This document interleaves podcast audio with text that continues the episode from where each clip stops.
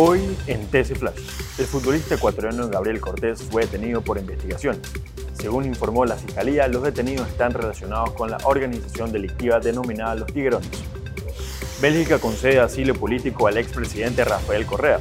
El expresidente Correa tiene una sentencia ejecutoria de 8 años de prisión por el delito de cohecho, dentro del caso Sobornos.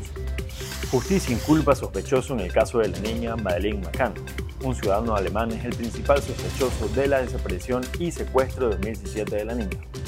Para más información visite tctelevisión.com o nuestras redes sociales arroba tctelevisión. Soy Fabricio Pareja y esto fue TC Flash. TC Podcast, entretenimiento e información, un producto original de TC Televisión.